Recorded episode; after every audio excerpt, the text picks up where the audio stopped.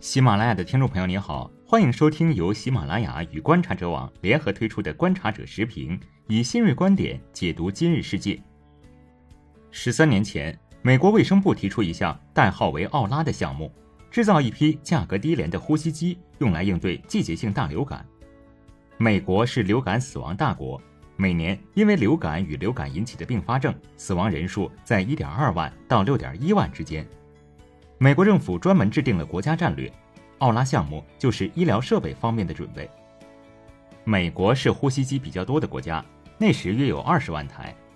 为了应对像 SARS 流感这样的病毒，他们预估还需要再储备七万台。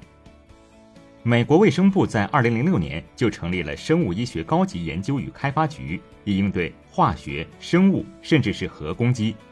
他们决定储备一些简易呼吸机。二零零八年。奥拉项目公开招标，联邦政府承诺价格越低就买的越多。简易就意味着廉价，行业巨头自然是不想做。中标的是一家小企业，名字叫做新港医疗器械公司。美国对于呼吸设备审批非常严格，直到中标后三年，二零一一年，新港才送出了三台样机让联邦官员审核。此时，医疗器械行业开始快速整合。一家又一家小公司被巨头兼并。二零一二年五月，科惠医疗收购了新港。新东家还是巨头的思路，低端的不做，如果非要做，就要涨价，这样新的样机一直搞不出来，政府也无法接受，解除了原先签订的合同。一些原本参与奥拉项目的新港高管被分配到其他职位，剩下的人选择离开。就这样。美国政府的战略储备不明不白的就黄了，时间白白耽误三年。美国政府重新寻找合作对象，与飞利浦签下了一千三百八十万美元的合同。美国政府打算订购一万台，交付日期在二零二零年六月。新冠病毒在美国的突然爆发，让所有人都措手不及。十年之前，全美大约有二十万台，另外国家战备库里面还有约一点二万台，现在。美国呼吸机的存量不增反降。约翰霍普金斯大学二零一八年的报告显示，美国存量十六万台，国家战备库里只剩下八千九百台。美国重症医学会预估，在最坏的情况下，将有九十六万名患者。按现在通用的算法，大约六分之一的人需要呼吸机，那就是十六万，那不是差不多够吗？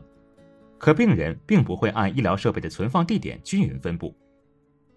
在疫情最紧张的纽约州，累计病例超过八万，大量病人在排队等待呼吸机的治疗。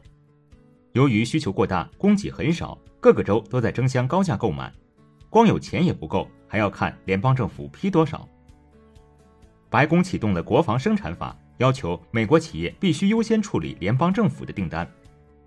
特朗普说，他将逼迫美国制造商生产出十万台，而且要相当快。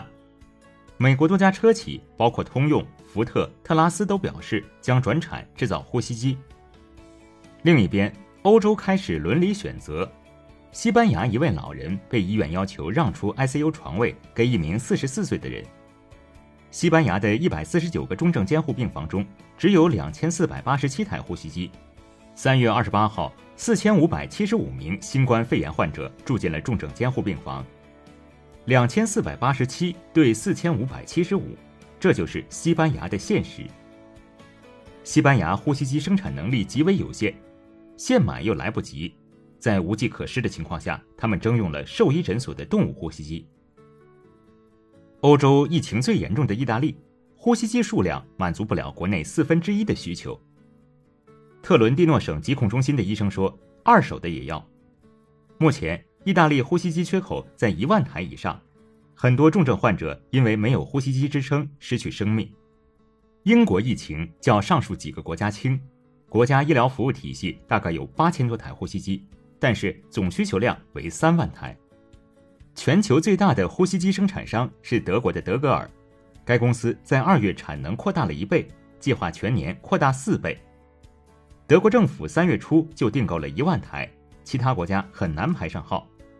德国的新冠肺炎死亡率很低，不到百分之一，这背后是德国医疗资源的支持。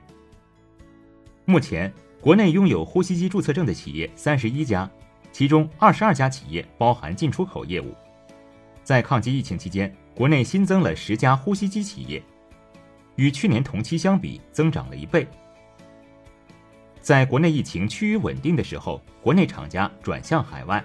从三月十九号起的近十天里，中国向国外提供的高端呼吸机超过一千七百台，三十几个国家已经下了订单，已经签约的订单已有两万多台，很多订单排到了六七月之后。